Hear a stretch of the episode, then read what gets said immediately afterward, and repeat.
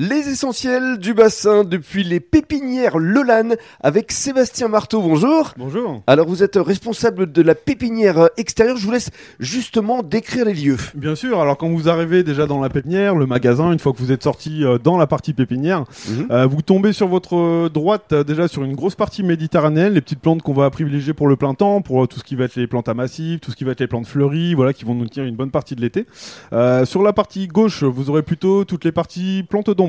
Euh, donc plantes qu'on va privilégier en soleil plutôt le matin, soleil uniquement le voilà que le matin ou alors pas du tout de soleil. hein. C'est des plantes qui pourront très bien s'y adapter sur nos conseils bien évidemment.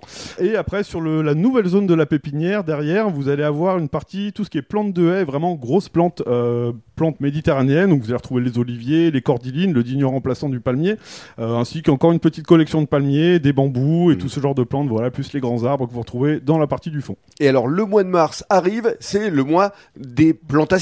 Bien sûr. Tout à alors fait. justement, vous conseillez le, le public. Alors d'abord pour euh, euh, les plantations de potager.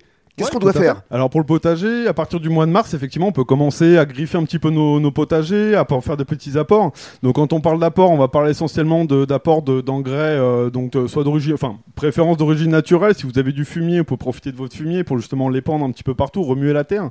Euh, et on va laisser justement tout ce mélange agir pendant au moins deux semaines, trois semaines, ce qui fait que justement toute la matière organique, la matière intéressante va pouvoir s'assimiler sur les parties basses de la terre, Mhm. là où les racines justement de nos légumes vont pouvoir vite s'y incorporer, venir manger correctement et grossir du coup euh, beaucoup plus rapidement. D'accord. Et puis la deuxième grande famille en termes de plantation sont les plantes de terre. Bien sûr, tout à fait. Tout ce qui va être plante de haie et autres, on a déjà un petit peu commencé euh, sur ce travail-là. Euh, donc là, sur tout ce qui est ce genre de travail de préparation du sol, là, il n'y a pas besoin de s'y prendre vraiment trop en avance. On peut le faire vraiment le jour J, pour la simple et bonne raison que le sol qu'on a ici, je vous l'apprends à personne, on est vraiment sur un grand bac à sable. Euh, donc faut tirer cet avantage de ce bac à sable et au moment de la plantation, à chaque fois que vous achetez une plante en jardinerie, dans le commerce, peu importe, toujours s'assurer de faire un trou qui fait deux fois la profondeur du pot. Euh, ça peut nous ramener à des, des trous qui vont nous faire 80 cm. Voilà, l'intérêt il est vraiment de chercher la profondeur pour créer justement à nos plantes euh, une zone de confort où on va faire un mélange terreau universel. Si vous le prenez chez nous, c'est un terreau qui est comme de très bonne qualité qu'on peut comparer à un terreau horticole et le mélanger à 50% avec la terre du jardin qu'on peut aussi appeler le sable du jardin. Voilà, mélanger à 50% sur la partie basse.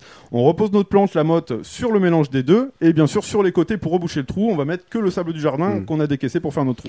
On sent que pour vous, euh, les plantes, c'est une véritable passion. Hein. Tout à fait. Et, et- et c'est quoi C'est votre grand-mère qui vous l'avait euh, transmis cette passion? Exactement, voilà, j'ai eu la chance d'avoir une grand-mère euh, dans le Jura qui m'a toujours euh, épaulé, qui m'a toujours mis le nez dans les, les légumes, le potager, les plantes de haie, enfin vraiment un petit peu tout dès ma plus jeune enfance. Et voilà, maintenant, bah, d'avoir été transmis comme ça de toutes ces informations, j'aime voilà le retransmettre à mon tour et puis bah, faire bénéficier tout le monde de ce que j'ai pu apprendre. Quoi. Et ce que vous aimez dans la relation que vous avez ici avec euh, votre, votre clientèle, c'est les retours? Parce qu'effectivement, ils viennent vous voir tout au long de l'année et puis ils sont fiers de ce que vous leur avez permis de faire. Bien sûr, c'est là vraiment un, un atout vraiment qu'on a dans notre, dans, pas dans notre jardinerie, mais qu'on a dans notre métier.